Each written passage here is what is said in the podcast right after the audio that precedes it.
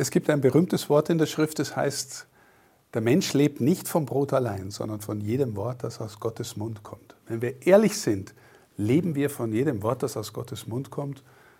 Erahnen wir überhaupt, was das Gottes Wort in uns auslösen und bedeuten könnte?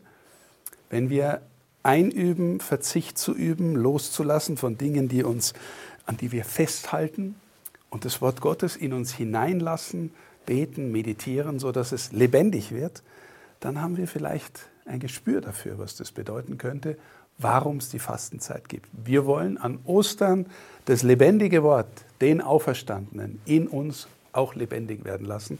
Und dazu braucht es Übung und manchmal auch Verzicht.